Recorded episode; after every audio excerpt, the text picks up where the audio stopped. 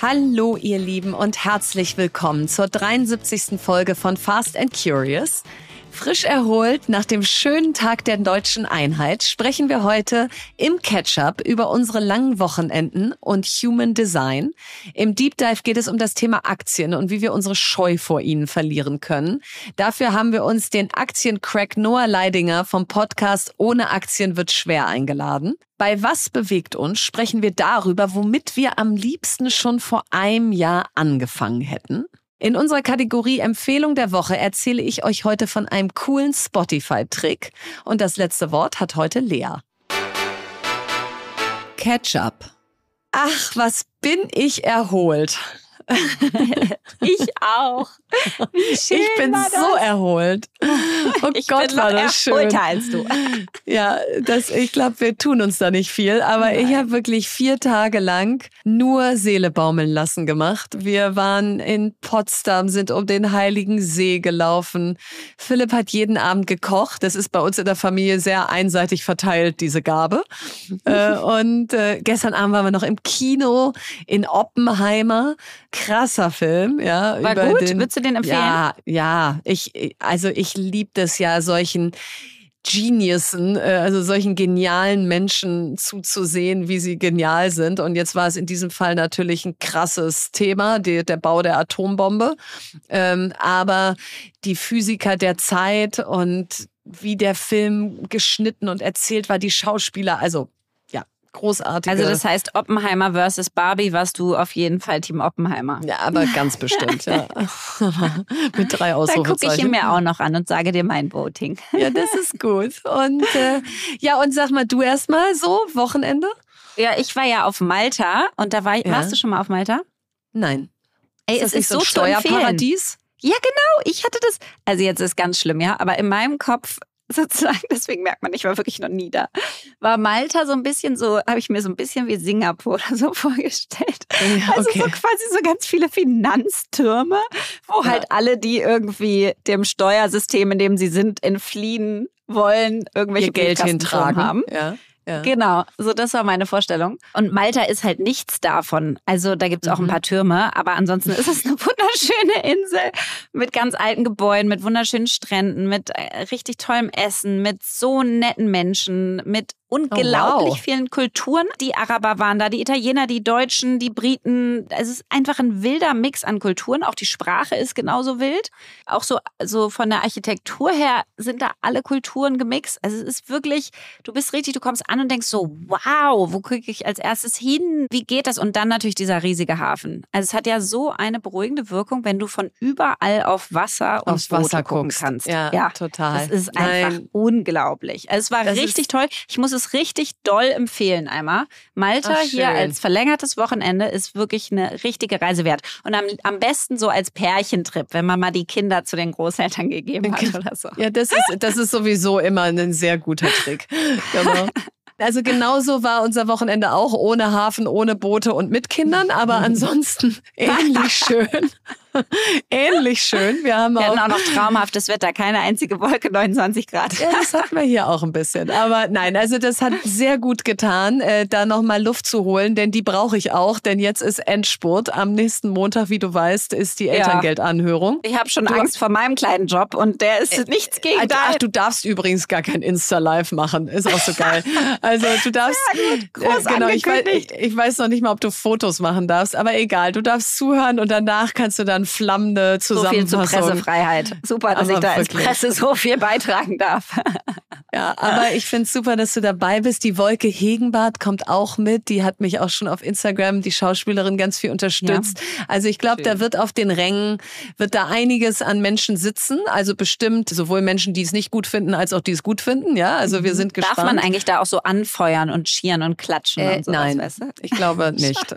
Also weiß ich nicht. Kannst ja mal so spontan, kannst ja mal spontan Zwischenapplaus probieren und gucken, wie Immer die dann so alle go gucken. Get him.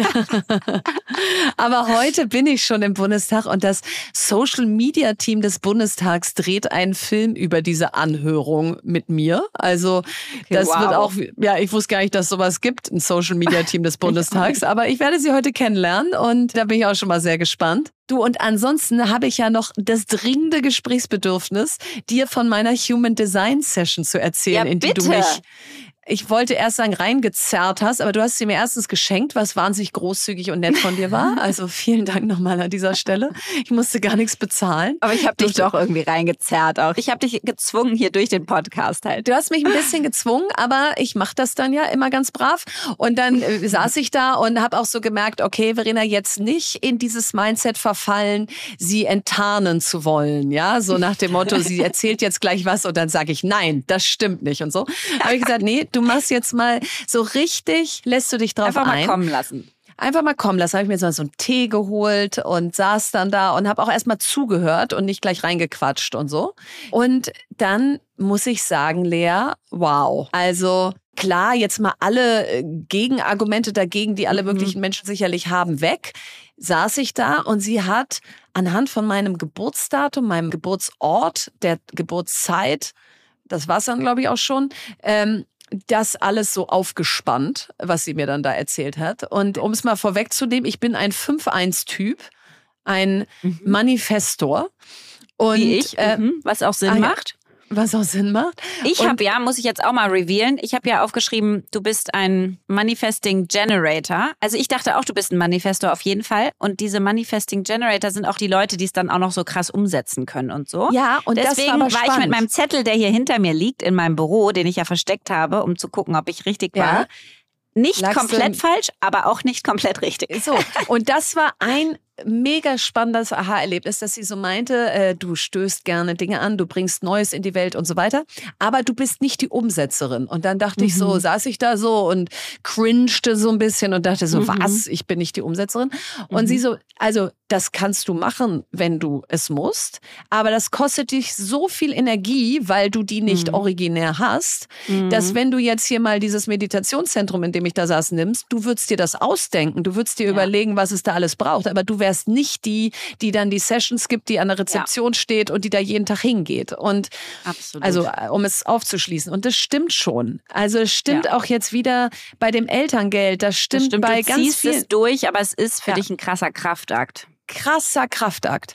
Und das zieht mir so viel Energie, diese ganze Anhörung nächsten Montag. Und nicht ob der Anhörung da nächsten Montag, sondern weil ich gerade tief in die Umsetzung gehen muss. Wie würde man es denn lösen?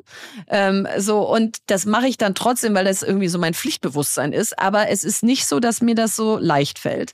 Also das war eine krasse Erkenntnis. Und eine zweite, sehr schöne. Ich nehme eine positive und eine negative. Die positive war, dass sie meinte, du hast ein inneres Archiv. Das heißt, du kannst zu jedem Zeitpunkt auf dein Archiv mit Geschichten und Fakten zugreifen. und du gehst da so durch innerlich und sagst, oh, das Thema KI oder Deep Tech, äh, da könnte ich Total. Folgendes zu beitragen. Und oh, jetzt sind wir beim Thema digitale Bildung, da hätte ich Folgendes. So, und das stimmt ja irgendwie voll, oder? Das stimmt so sehr. Und ich frage mich jedes Mal nämlich, woher nimmt sie das jetzt schon wieder? Ja, siehst du?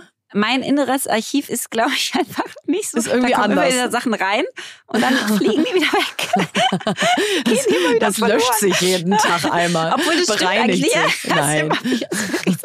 Nein, aber es, bei Nein. mir ist es ganz extrem sozusagen abhängig von den Themen. Bei manchen ja. Themen kann ich mir alles merken und jedes Detail dazu und bei manchen gar nichts. Und bei dir, du hast wirklich ein, ein extrem breites, tiefes inneres Archiv. Das stimmt absolut. Ja, das fand ich so schön. Und was äh, sozusagen ähm, so war, wo ich so dachte, okay, hat sie recht, ist jetzt nicht so cool, meinte sie, du hast eine abwehrende Aura. Und zwar, wenn du loslegst, dann denkst du so, okay, da müssen wir jetzt mhm. hin, haltet mich nicht auf, mhm. nervt mich nicht und ich möchte euch jetzt auch nicht die ganze Zeit informieren, das kostet Zeit und Kraft und alles.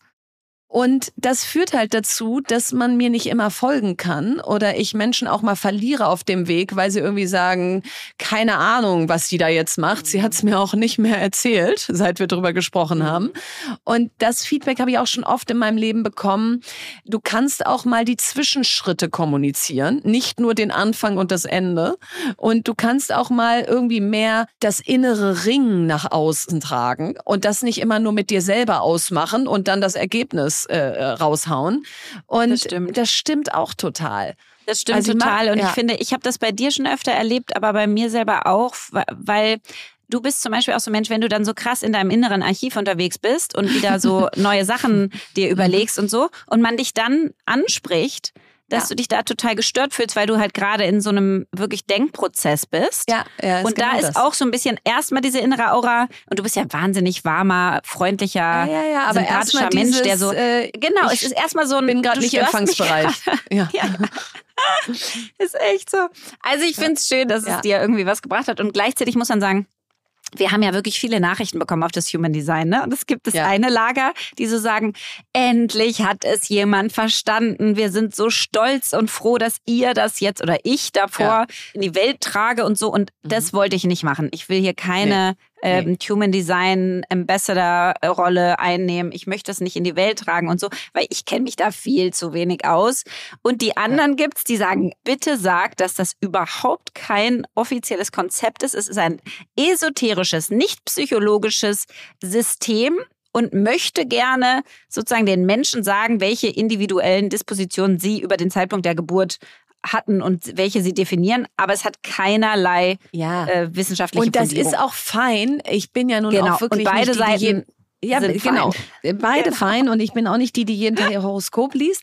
Aber was die Übung mit mir gemacht hat, erstens mal innehalten und nicht immer nur weiter galoppieren.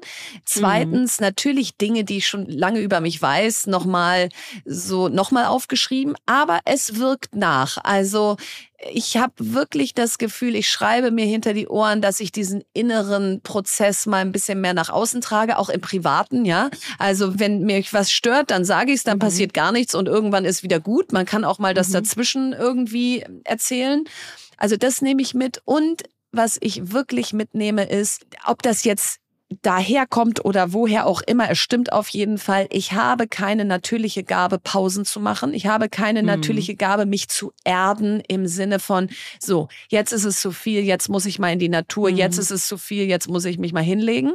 Und dafür brauche ich andere Menschen, die mir das sagen. Und das habe ich jetzt also meiner Familie, habe ich die Legitimation gegeben, bei mir den Stecker zu ziehen, ja, und zu sagen, so, das war jetzt eine taffe Woche und jetzt ist mal Pause, jetzt fahren wir mal in den Wald und die gehen dann, die gehen dann sozusagen in Vorleistung und ich trotte hinterher und mhm. das äh, war jetzt auch nochmal schön, haben wir jetzt auch gleich an diesem langen Wochenende umgesetzt. Richtig schön. Also ich muss äh, trotzdem noch einen Satz dazu sagen. Ich habe dann ja nachgeguckt, dein Profil. Mhm. Und sorry, aber diese Beschreibung passt so krass auf dich. Und die muss ich noch mal einmal kurz drei Sätze davon vorlesen. Also das 5-1-Profil ist ein geborener Anführer mit Führungsqualitäten. Leiter oder Lehrer übernimmt gerne die Rolle des Ratgebers oder Retters. So witzig, weil wir genau davor gesprochen hatten und wir gefragt haben, was für eine Rolle hast du in deinem Freundeskreis? Und da hast du irgendwie gesagt, okay, meistens Ratgeber. Concierge. Ne? Concierge genau. und Concierge und Ratgeber. Ratgeber. Ja. So, ähm, es ist klug und geschickt beim Lösen von Problemen. Dann, es ist entschlossen, den Dingen auf den Grund zu gehen. Kein anderes Profil ist gründlicher oder verlässlicher. Es ist ein Magnet für andere Menschen. Es bezieht seinen Selbstwert aus seiner Arbeit. Das gibt ihm scheinbar ein sicheres Lebensfundament. Das 5-1-Profil redet sehr gerne über seine Tätigkeiten. Nur wenige Leute bekommen das wirkliche Ich zu sehen und so weiter. Da kamen so viele Sachen noch. Aber es war ja. wirklich so dieses Entschlossenheit, dieses Menschen sozusagen Ratschlag geben wollen, helfen helfen wollen, retten wollen, teilweise ja. auch so ein Magnet ja. zu sein. Immer die Welt retten, ja. Ich finde, das, das macht dich so aus. Und da habe ich echt gedacht, wow, das ist schon sehr, sehr passend. Und dann habe ich dir meins geschickt und das war auch sehr, sehr passend zu mir und nicht ja. zu dir. Also N gleich zwei sind wir jetzt, äh, haben wir da was draus gezogen und genau. ich fand es einen schönen Exkurs in meinem genau. sonst genau. irgendwie anderen Alltag. Genau. Und, und damit ist anderer das Thema Alltag wieder durch. Ja, das Thema ist damit jetzt beendet und anderer Alltag. Ich kann berichten, dass ich heute Morgen angefangen habe, Säfte zu trinken. Es ist jetzt uh. 13.07 Uhr. Ich habe schon drei Säfte getrunken, habe jetzt schon schlechte Laune, habe jetzt schon Hunger, habe jetzt schon Kopfschmerzen. Also mal gucken, wie lange ich das noch mitmache. Ehrlicherweise, ich hatte auch ein bisschen schlechte Laune, weil ich habe erst beim Anfang gemerkt, dass wir halt den Brückentag und den Tag der deutschen Einheit gewählt haben ja, also zum Anfang. So ein Mist, also eine ja. Woche, wo du aus sieben Tagen vier quasi Feiertage hast. Und das ja. war wirklich nicht schlau. Aber egal, ich bin trotzdem schon bei Tag drei. Mir geht's super. Ich entgifte. Ich habe Ruhe im Kopf und Körper. Also für mich ist es wundervoll. Oh, ich und, wünschte, äh, ich wäre auch schon an Tag drei. Oh, wäre das schön, wenn ich schon an Tag drei wäre. Deep Dive. Ja, heute beschäftigen wir uns mit einem super spannenden und relevanten Thema, nämlich Aktien. Und 2022 war ein richtig gutes Jahr für die Aktienkultur in Deutschland, denn es waren 12,9 Millionen Menschen in Aktien, Aktienfonds oder ETFs investiert und das ist eine Steigerung von 830.000 zum Vorjahr und ein All-Time-High. Also der bisherige Höchststand Ui. des Jahres 2001 wurde damit übertroffen. Und das ist ja schon mal irre, weil den Deutschen wird ja nachgesagt, dass sie Aktien gar nicht so toll finden, oder Lea? Mhm, total.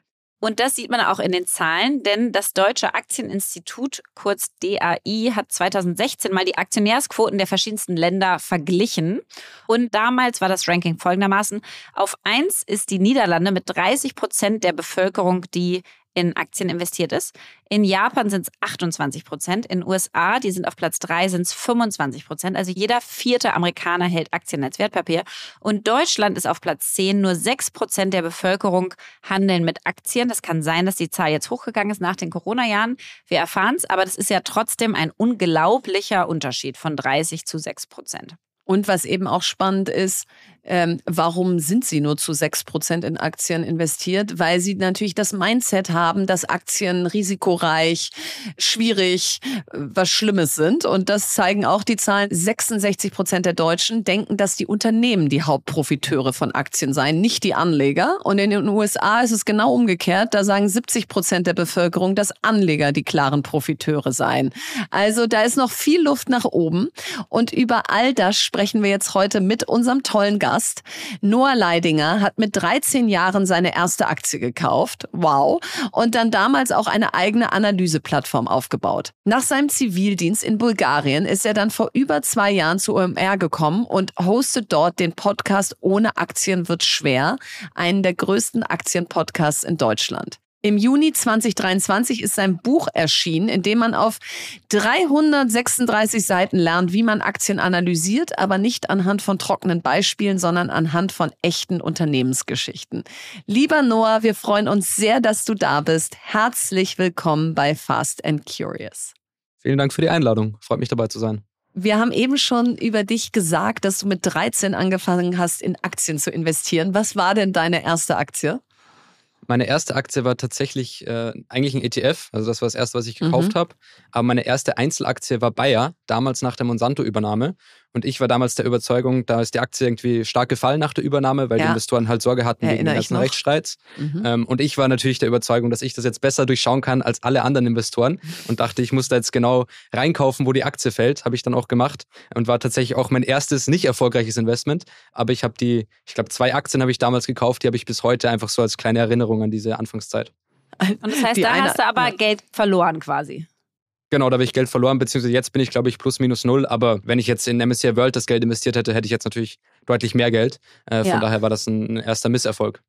Und wie hast du das dann gemacht, so vom Mindset her, dass du da trotzdem schon mit 13 dran geblieben bist? Also ich glaube, das Gute an der Börse ist ja, ich wusste, dass es ja mitunter auch lange dauern kann, bis die Börse das realisiert, was man selber äh, zu wissen glaubt. Mhm. Ähm, und das heißt, ich war einfach noch dann drei Jahre der Überzeugung, dass ich doch recht habe und das irgendwann sich ändern wird, ähm, bis ich dann irgendwann durchschaut habe, okay, diese Rechtsstreits ziehen sich doch länger und ich glaube, meine Anfangsthese war gar nicht so richtig.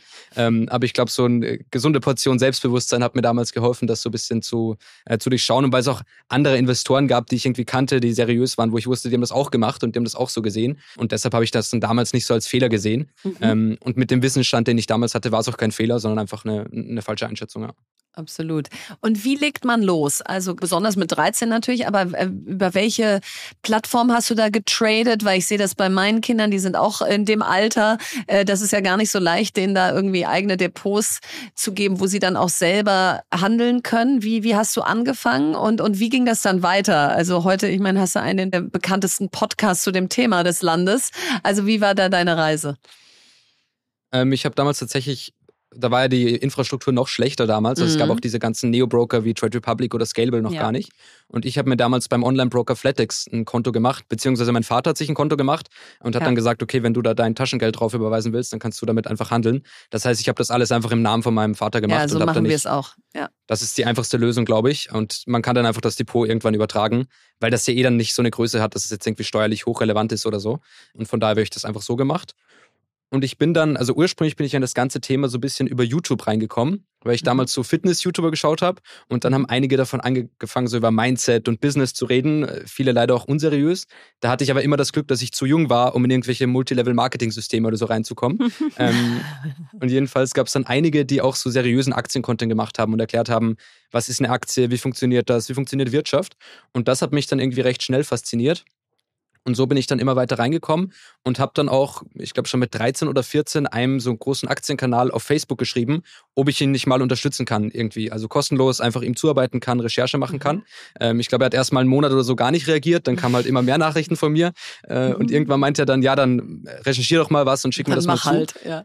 Genau, und das habe ich dann äh, gemacht und da ist auch so eine dreijährige Zusammenarbeit eigentlich entstanden, wo ich immer Skripte geschrieben habe für ihn, dann für eine kleine Summe, die ich bekommen habe, aber ich fand es natürlich überhaupt cool, mit dem interagieren zu dürfen. Und so waren dann meine ersten Schritte in dem Bereich. Und dann habe ich auch mal so eine eigene Plattform für Aktienanalysen gebaut und dann bin ich so über diesen Weg zu Omer gekommen. Wow, das ist ja ein, ein, Wahnsinnsweg. Und es ist ja trotzdem spannend, dass ein 13-Jähriger an dem Aktienmarkt quasi Gefallen findet, ne? anstatt irgendwie die Zeit im Fußballstadion zu verbringen oder so. Das heißt, was macht dir denn so am meisten Freude jetzt mit dem Thema und mit deinem Job jetzt? Also ich glaube, was mich vor allem am Anfang interessiert hat und was bis heute sich eigentlich durchzieht, sind diese Einblicke in die echte Wirtschaft. Ähm, und das war damals so ein Moment, den ich in der Schule noch hatte. Ich hatte eine Klassenkameradin und ihr Vater war Vorstand bei einer großen börsennotierten Firma und die müssen ja immer die Gehälter offenlegen. Und dann mhm. habe ich plötzlich sehen können, dass dieser Vater irgendwie 1,5 Millionen pro Jahr verdient. Mhm. Und das fand ich natürlich äh, unfassbar spannend, dass ich das sehen konnte und auch dann anderen erzählen konnte, wie viel der, wie viel der Vater verdient. ähm, Vor allen Dingen, dass es öffentlich ist, ne? Also man muss es genau. halt nur suchen. Ja, ja, krass. Genau, mhm. dass diese ganzen Infos, auch wie viele mhm. Umsatzfirmen machen, wie groß die sind, wie viel Gewinn die machen, ja. dass das alles ja. öffentlich ist. Ähm, und das hat mich eigentlich so fasziniert in dem Bereich und tut es bis heute, dass man wirklich ja die kompletten Einblicke hat. Es ist wirklich sehr transparent am Aktienmarkt mhm. und man kann darüber wirklich gut Wirtschaft verstehen. Und das ist auch so ein bisschen das, was wir mit dem Podcast versuchen oder auch mit dem Buch, mit allen Themen. Ähm, viele sagen ja, eigentlich musst du nur in ETFs investieren. Und das stimmt auch. Das ist jetzt rein finanziell gesehen. Und wenn man jetzt zeiteffizient sein Geld anlegen will, ist das sehr sinnvoll. Aber du kannst halt junge Menschen für Wirtschaft begeistern, indem mhm. du ihnen halt mhm. solche Geschichten erzählst über Firmen und über Aktien. Ähm, und ich glaube, das ist halt einfach so ein bisschen auch die, die Mission, die ich da sehe. Ja, und die finde ich auch ganz wichtig, weil äh, ich finde fast, da, da trennen sich so zwei Wege. Der eine Weg ist nämlich, wie legst du dein Geld sinnvoll an? Und da ist natürlich, je mehr diversifiziert, das heißt, je mehr du da irgendwie über so einen Index ganz viel abdeckst, desto risikoärmer. Aber das andere ist halt, was emotionalisiert dich. Und wenn ich mir meine hm. Kinder angucke, dann denke ich so, das muss man sich eigentlich noch viel mehr bewahren, weil wie suchen die Aktien aus? Danach, was sie nutzen im Alltag. Ja, also die, die sagen, ich nutze Spotify, ich nutze ähm, Amazon, ich nutze Zalando, äh, Marken, wo sie einkaufen.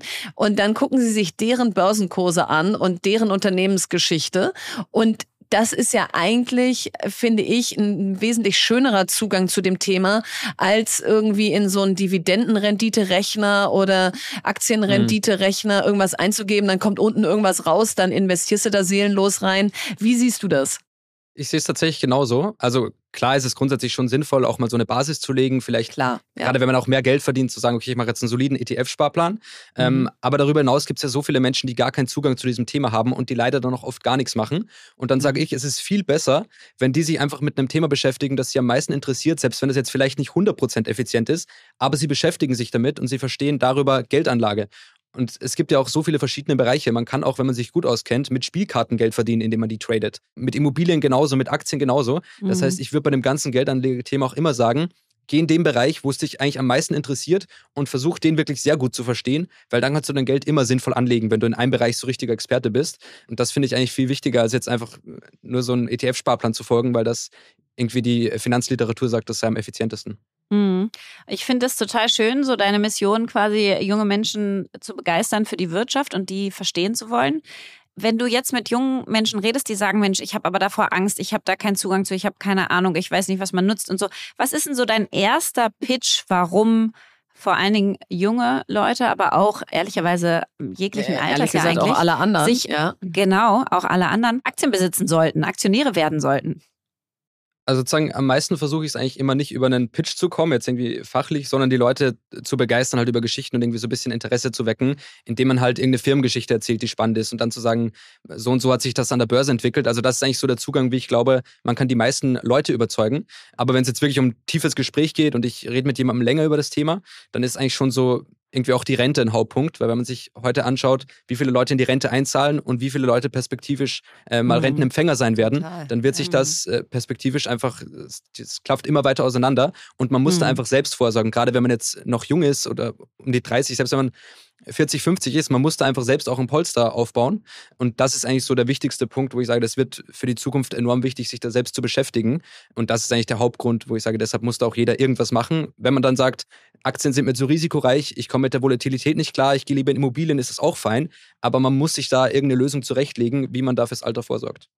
Total, denn es ist wirklich ja kein Thema, was nur die jungen Menschen haben. Ich würde sogar vermuten, durch Trade Republic, Scalable und so sind die Jungen viel eher dabei, mal so loszutraden, als die, die eben 40, 50 sind, sagen, ich habe das noch nie gemacht und ich weiß nicht, ob ich damit jetzt noch anfangen soll. Und das stimmt, aber jetzt sind auch ganz viele ja. wieder desillusioniert, ne? Jetzt nach dem, nachdem alles Klar. wieder runtergegangen sind. Alle dachten während Corona, sie sind so die Mega-Hacks und dann mhm. ist es wieder runtergegangen. Jetzt ist da auch wieder ganz viel Angst plötzlich da. Das stimmt, ja. Das mhm. stimmt. Und trotzdem, wenn man jetzt hier zuhört und sagt, ich weiß es doch eigentlich, dass ich loslegen muss. Ich habe es doch eigentlich jetzt auch schon x-mal mir vorgenommen. Ich habe schon irgendwie ein Depot mir eingerichtet. Vielleicht kannst du noch mal so die drei Schritte sagen, die du jetzt machen würdest, wenn man sagt, ich ich, ich will jetzt wirklich loslegen. Wo kann ich mich informieren? Welche Plattformen machen am meisten Sinn? Welche Tools nutzt du noch? Also einfach, damit wir die Leute hier ins Machen kriegen. Ja, also ich, ich glaube von den Plattformen her erstmal so eine gute Informationsplattform ist auf jeden Fall Finanzfluss. Gerade wenn man nochmal sich die Basics anlesen will und wirklich verstehen will, okay, ich will jetzt einfach mal anfangen und ich brauche die Grundlagen, dann würde ich immer sagen, das Finanzfluss-Buch lesen, vielleicht ein paar YouTube-Videos schauen und damit hat man immer schon eine gute Grundlage. Und dann glaube ich, der entscheidende Trick ist, nicht zu sagen, ich habe jetzt schon 10.000 Euro Erspartes, die will ich jetzt anlegen, weil dann hat man immer Angst davor, einen Fehler zu machen, sondern einfach mal mit 10 oder 20 Euro zu starten und zu sagen, ich mache jetzt einfach einen 10-Euro-Sparplan jeden Monat in MSCI World ETF. Und dann ist auch egal, ob ich jetzt genau den perfekten nehme, weil es geht um 10 Euro im Monat. Da kaufe ich mir im Zweifel bei Starbucks einen teuren Kaffee um das Geld. Ähm, und ich glaube, da mit einer kleinen Summe zu starten und einfach mal zu sehen, okay, wie entwickelt sich das? Wie fühle ich mich damit, wenn das schwankt? Äh, werde ich nervös? Ist mir das eigentlich relativ egal, was da passiert? Ähm, und dann kann man das davon ausgehend einfach steigern. Aber ich glaube, das ist so der entscheidende Punkt, um da mal reinzukommen, ist einfach mit einem ganz kleinen Betrag anzufangen. Und dann gibt es auch wenige Ausreden, irgendwie, dass man jetzt sagt, oh, ich, ich kann das nicht, weil mittlerweile kann man schon, glaube ich, bei Trade Republic ab einem Euro investieren. Ähm, das war ja früher noch deutlich schwieriger.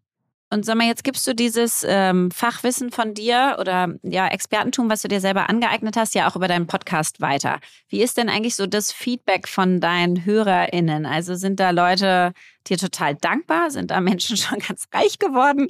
Sagen da Leute, arm. Noah, ja. ich habe genau, ich habe mein Geld verloren. Also wie, wie, äh, wie gehst du so damit um, dass natürlich das einfach immer noch ein Thema ist, was einfach risikoreich ist und wo viele Befindlichkeiten zu sind und du kannst es ja nicht vorhersagen.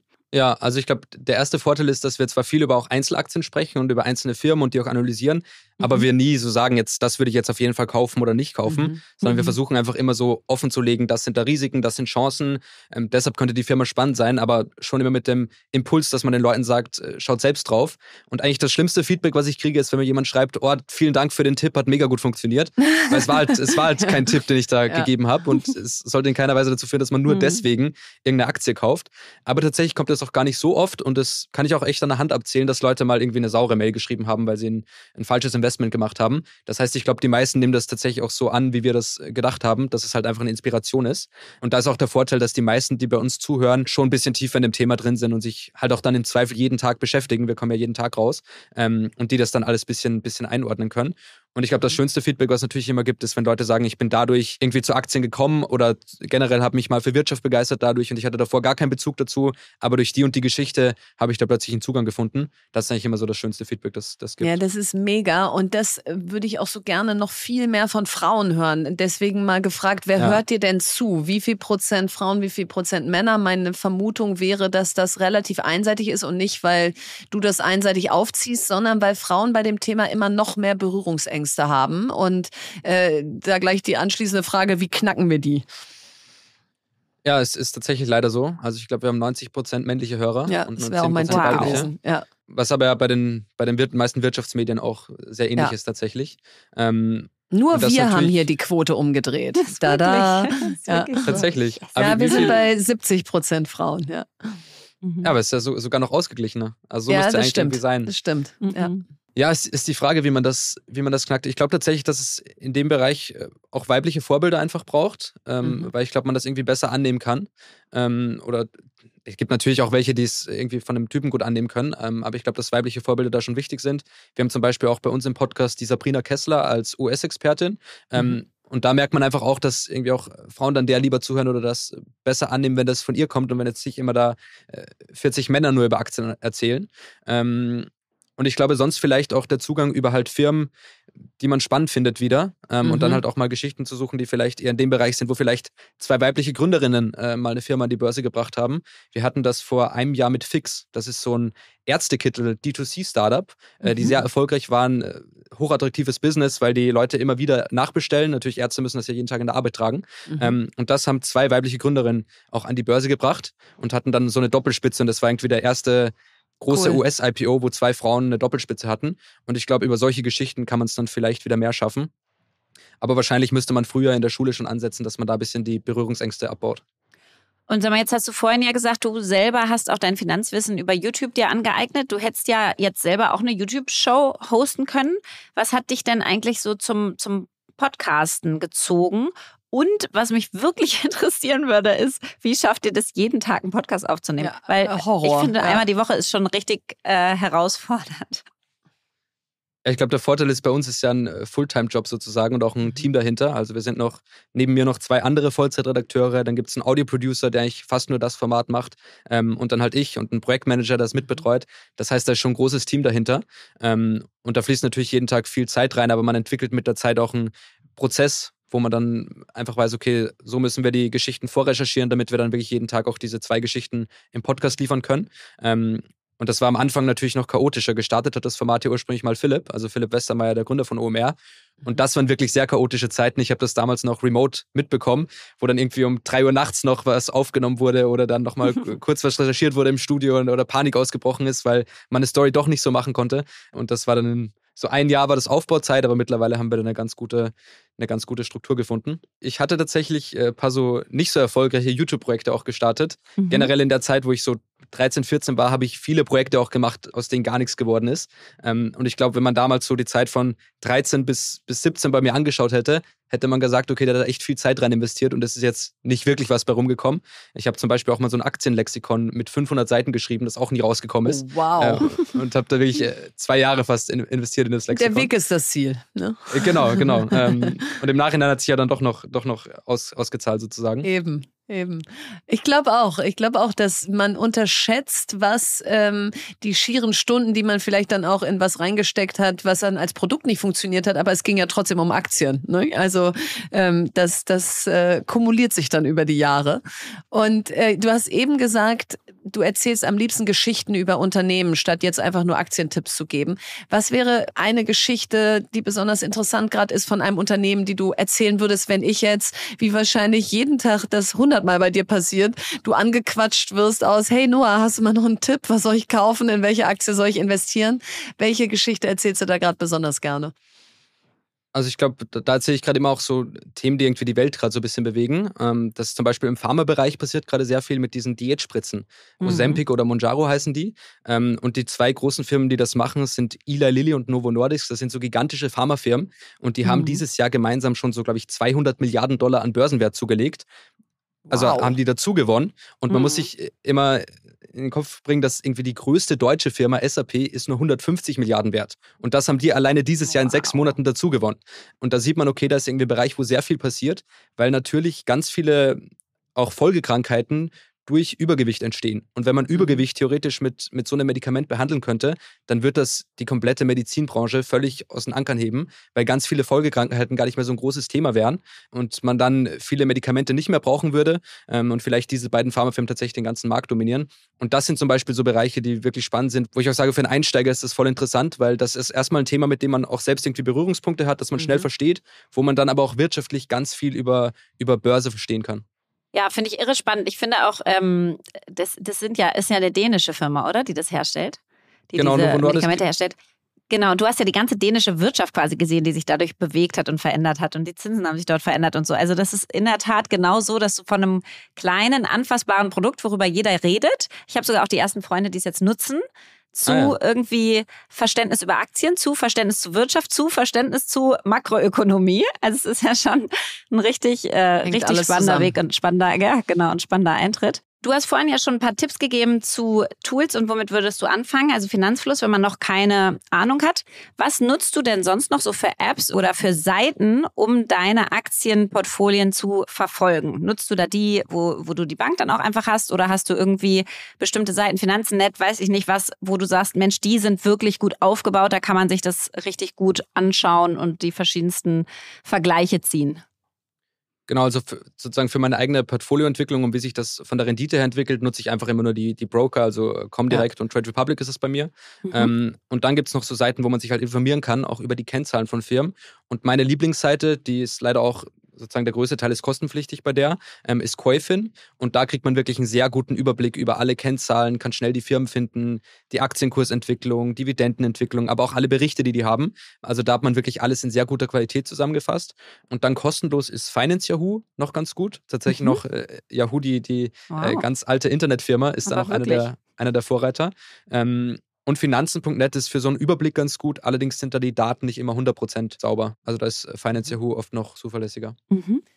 Genau, und ich glaube, wie immer gilt, es gibt eigentlich ganz viel. Es gibt ja auch wahnsinnig tolle Instagram-Kanäle, denen man folgen kann, von Fortuna Lista über Finanzheldinnen ähm, bis hin zu Uplift und wie sie alle heißen. Also da an, an Informationen mangelt es nicht, sondern meistens mangelt es wie immer daran, dass wir es dann einfach tun.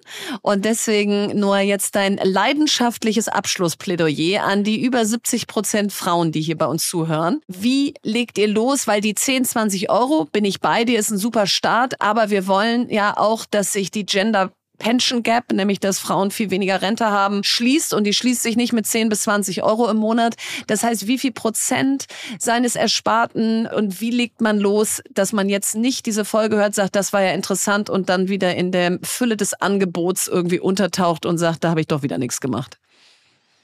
Genau, also ich würde sagen, man sollte dann schon irgendwann anfangen, wenn man sich mal dran gewöhnt hat, an die Volatilität in der Börse und mal ein bisschen so erste äh, Schritte gemacht hat, dann einfach jeden Monat einen Teil des Gehalts ähm, und im besten mhm. Fall natürlich einen möglichst großen Teil des Gehalts äh, wegzulegen.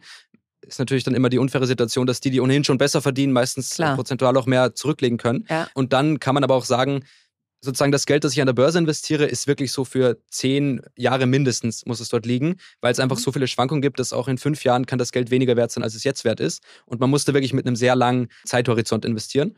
Und das heißt, ich würde sagen, man nimmt dann wirklich einen Teil, den legt man zur Seite in ETF-Sparplan, den man wirklich langfristig investiert. Und einen anderen Teil kann man ja mittlerweile zum Glück auch wieder mit halbwegs okayen Zinsen anlegen. Und Genau, und da muss man halt so eine Struktur finden, wenn man sagt, ich will jetzt vielleicht in zehn Jahren ein Haus kaufen, dann legt man vielleicht ein bisschen mehr ins Bankkonto und ein bisschen weniger in Aktien. Und wenn man sagt, okay, ich bin eigentlich noch jung und die nächsten 10, 15 Jahre habe ich jetzt keine großen Investitionen geplant, dann versuche ich wirklich einen möglichst großen Teil auch in Aktien anzulegen. Und es reicht da auch wirklich, man muss sich da nicht so eine komplexe Strategie machen. Mhm. Es reicht wirklich so ein MSCI World ETF und ein MSCI Emerging Markets ETF. Damit hat man schon mal voll die gute Grundlage. Und dann würde ich schauen, interessiert mich das Thema noch mehr? Kann ich mich irgendwie für eine bestimmte Aktie, für eine bestimmte Branche begeistern? Kann ich mich da reinfuchsen? Das wäre natürlich so der Best Case. Aber wenn man natürlich sagt, das ist jetzt nicht so äh, das erste Thema, was einen irgendwie anspricht, dann vielleicht einfach den ETF-Sparplan machen und vielleicht auch schauen, ob es andere Anlagebereiche gibt, die einen faszinieren, ob es jetzt Immobilien sind oder auch irgendwelche nischigeren Themen, Kunstinvestments oder, oder sowas. Ja, total. Weil am Ende soll es eben auch Spaß machen und ähm, meistens genau. hält man die Dinge nur durch, zu denen man auch eine gewisse Leidenschaft oder Emotionalität mhm. entwickelt. Wenn das immer so ein Hassthema bleibt aus Mist, ich muss ja noch mein Geld anlegen, dann wird man da auch keine große Leidenschaft für entwickeln. Deswegen ist wirklich meine Empfehlung, guckt euch die Unternehmen dahinter an, die Beispiele, die du gerade gesagt hast, hört den Podcast, äh, ohne Aktien wird schwer. Da erzählt nur jeden Tag mit seinem Team genau diese spannenden Geschichten und genau, kommt ins Machen, denn wir unterschätzen wirklich dass wir im Alter ein Thema haben, wenn wir nicht rechtzeitig privat vorsorgen. Und das unterschätzen wir massiv, weil die Babyboomer kommen jetzt erst noch. Wir werden irgendwann 22 mhm. Millionen Rentner haben. Und das Rentensystem, was wir uns ausgedacht haben, war leider nicht das Schlauste. Das heißt, die, die arbeiten, finanzieren für die, die nicht arbeiten. Und das werden im Verhältnis immer weniger. Und insofern private Vorsorge rocks. Und deswegen, Noah, vielen Dank, dass du hier warst und uns da Einblicke gegeben hast.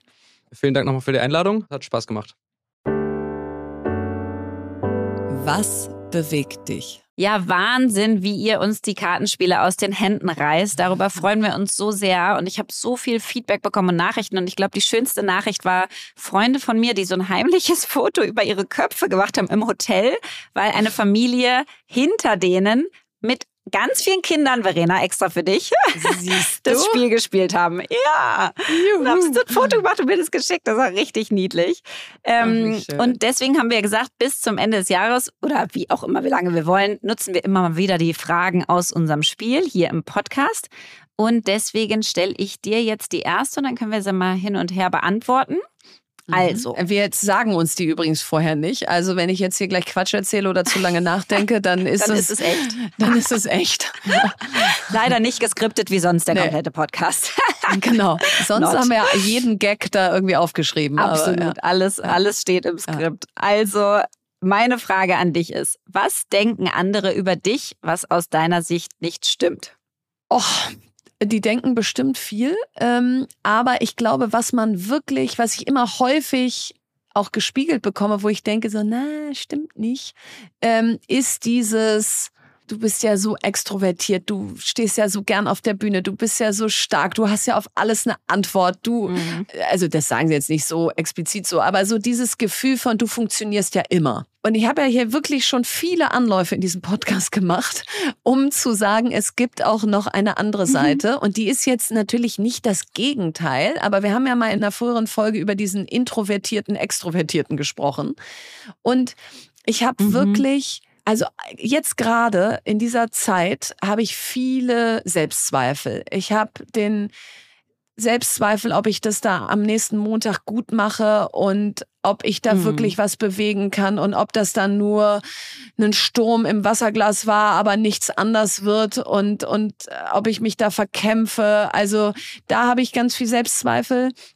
Dann äh, frage ich mich generell nach Auftritten. Letzten Mittwoch hatte ich eine Keynote und danach kam nicht von dem, der mich da eingeladen hatte, noch eine Mail oder eine SMS oder so. Also kein mhm. Feedback. Und seitdem mhm. denke ich, dass die schlecht war. Und dann hat Philipp immer gefragt, na ja, aber wie, wie war es denn vor Ort? Ich so, ja, da war es okay. Ja, was haben die Leute so gesagt? Ja, die haben schon auch gesagt, dass es gut war, aber der eine hat auch immer weggeguckt und so. Also da habe ich schon auch diese Analyse, wo ich mhm. schon oft gesagt habe, die, die, die mache ich doch gar nicht mehr und so. Doch, die mache ich immer noch. Mhm. Und also es gibt da deutlich auch diese introvertierteren Momente und diese Selbstzweifel und dieses ähm, bin ich gut genug und so. Und das, glaube ich, sieht man häufig nach außen zu wenig. Ist echt so. Und ich glaube, das hat jeder und jeder. Als ich mir Michelle Obama wieder angeguckt habe, habe ich auch gedacht, ne, du siehst das eine ja. und das andere ist genauso da, weil das Starke nur sein kann, wenn es auch das Weiche und Schwächere gibt, was irgendwie ja. zweifelt. Also es ist ja so natürlich. Ich muss sagen, ähm, also was denken andere über mich, was mhm. aus meiner Sicht nicht stimmt. Mhm. Früher habe ich öfter mal so das bekommen, so im Sinne von, also eigentlich nicht, aber äh, Siehst du, das ist wieder so schief. Es haben mhm. wahrscheinlich so wenig Menschen das gesagt, aber wenn sie es gesagt haben, hat es mich so getroffen, dass es bei mir so richtig so eingebrannt war. Und das war, mhm. äh, naja, ein bisschen arrogant bist du vielleicht manchmal. Und da dachte ich so, Nein. okay, das Nein. bin ich wirklich überhaupt nicht im Gegenteil. Nee, du bist unsicher. Und dann, Oh ja, und dann bin ich mir nämlich auf die Schliche gekommen. Es gibt ja. genau zwei Varianten, wie ich so wirke. Das eine ist mhm. Unsicherheit oder Überfordertheit Also mhm in der Situation überfordert oder unsicher und dann mache ich so ein bisschen Dann schottest du dich ab, genau. genau. Und dann genau. wirkt das für welche, die dich nicht können, genau. arrogant. Ja, genau. genau. Ja. Und die zweite Variante ist, dieses, was du vorhin gesagt hast vom Human Design, finde ich eigentlich ein sehr passendes mhm. Wort dafür, dieses abwehrende Aura. Weil ich habe mhm. ja dasselbe, ich bin auch Manifestorin, mhm. ich habe das auch. Und das ist nämlich der andere Teil, wo ich einfach tief in Gedanken oder Themen eintauche und wirklich dann meinen Space brauche. Und dann bin mhm. ich einen Ticken abwehrend. Und das ist aber nicht arrogant, sondern das ist sozusagen Konzentration. Also mhm. ich kann nicht mhm. reingehen, wenn ich gleichzeitig noch raus mit anderen connecten soll. Das geht nicht gleichzeitig. Ja. Genau, das ja. ist so ein bisschen dieser Mönchmodus, der aber anscheinend nicht so mönchig rüberkommt, sondern der kommt nicht, der kommt nicht so sennig rüber, der kommt eher ja, ein bisschen, so ein bisschen aggressiver rüber oder so. Agro rüber, ja. ja, nee, also aber deswegen, das sind die beiden. Ja, ja, ja. Und, und wahrscheinlich gibt es noch hundert andere, aber das sind so die, also bei dir kann ich das voll sehen und bei mir, die einem so zuerst kommen. Aber ich möchte jetzt auch noch eine Frage stellen. Und zwar, womit hättest du am liebsten schon vor einem Jahr angefangen? Fallen mir zwei Sachen ein. Das eine ist Eisbaden. Mhm. Mhm, Hätte ich jetzt auch für dich geantwortet, ja. ja. Wirklich, liegst du da richtig jetzt in deinem Planschbecken? Ich finde es so Wirklich? schade, dass das Wasser in Berlin, wenn ich es auf ganz kalt mache, nicht kalt genug ist. Es ist mir viel zu warm weiterhin. Ich ich finde das richtig traurig dass ich das nicht noch kälter stellen kann. Mhm. Ja, ähm, auch ganz traurig. Und äh, deswegen, das wäre das eine. Und das andere ist, glaube ich, wirklich, und das ist so ein bisschen traurig, aber es ist irgendwie wahr, wirklich einen Ticken weniger zu organisieren und mehr diese Lacher mitzunehmen. Diese Momente, mhm. wo es einfach so witzig ist, wo gestern haben meine Kinder so komische Squishies an die Wand geworfen. Also mhm. so kleine Glibberteile. Mhm. Ich weiß genau, welche das sind. Weißt ja. du welche? Mhm. Diese Koalabären und, und ja. Elefanten ja. und komischen Dinger. Die waren so dreckig. Ich fand so eklig. Da haben die die an die Wand geworfen, geguckt, wann sie hängen bleiben. Ne? Und die hatten so einen Spaß. Und ich war die ganze Zeit dabei, dachte, ich muss jetzt hier Kinder ins Bett bringen mhm. und morgen früh zum, zur ersten putzen. Klassenfahrt und aufräumen und so und dies und das. Und dann dachte ich, nee, Lea, nee, die Lacher musst du immer mitnehmen. Lacher immer mitnehmen. Also bin ich hin, habe gesagt, jetzt ist meine Zeit der Squishies. Und ich habe es geschafft, dass einer hängen geblieben ist. Habe mich riesig dafür gefeiert. Aber ich glaube, das hätte ich gerne nicht nur ein Jahr, sondern quasi 36 Jahre früher angefangen. Einfach so viel mehr ja. noch diese kleinen Momente auszukosten, anstatt ja, dann ja, wieder an die Orga dann mit seinem Plan da weiter ja. zu rattern. Ja, ja, ist ein sehr guter Punkt. Könnte ich mir auch äh, hinter die Ohren schreiben. Genau, bei mir, ist es das, bei mir ist das Gegenteil von Eisbaden, nämlich Sauna. Ich habe jetzt hm. äh, mich mit diesem Saunaprotokoll beschäftigt, wie man sozusagen strukturiert in die Sauna geht. Dass ja, du Bis, über Protokoll jetzt redest, das ist so ja, witzig. Es ist so geil.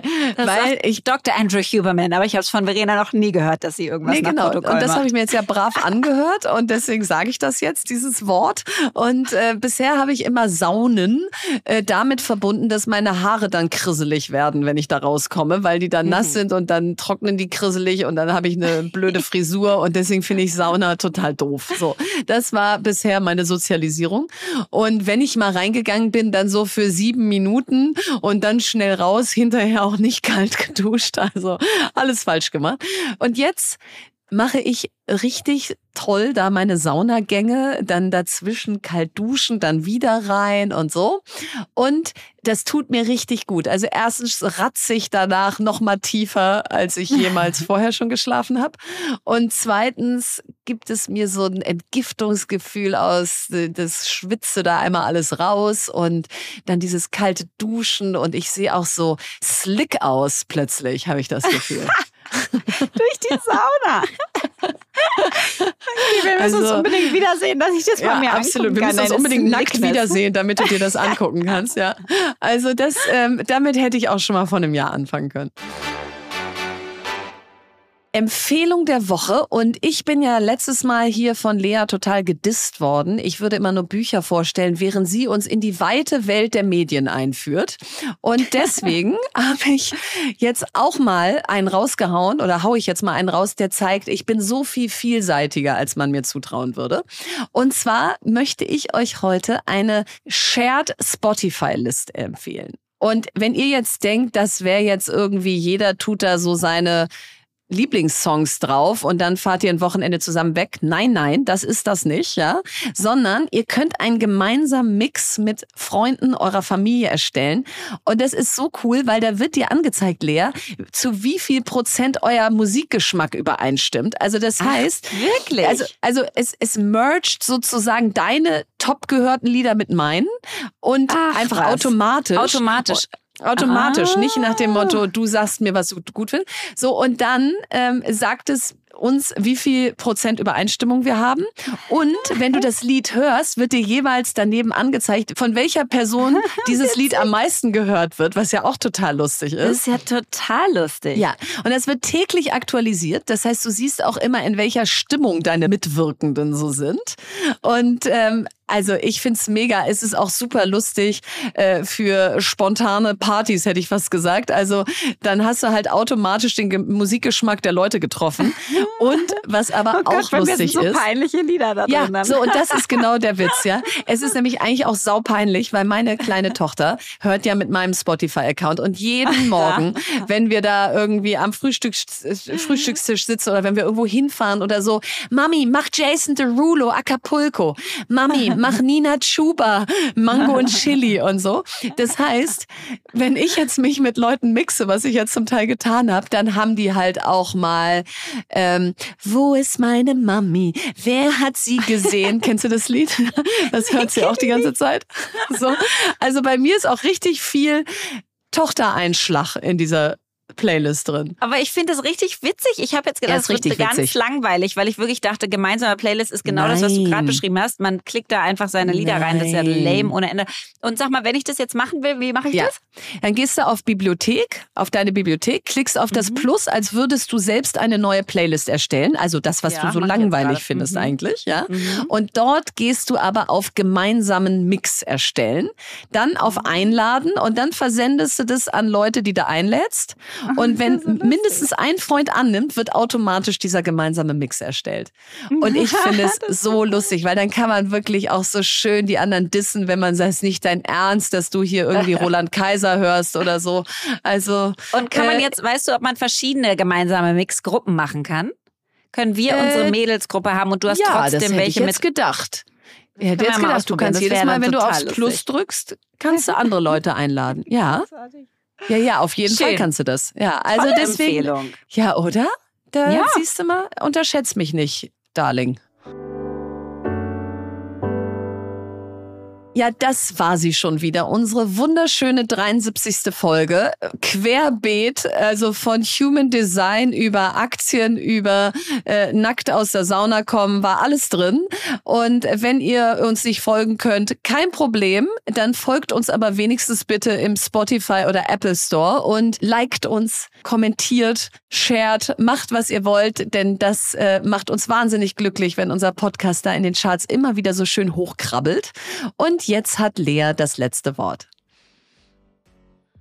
Von Warren Buffett. If you don't find a way to make money while you sleep, you'll work until you die.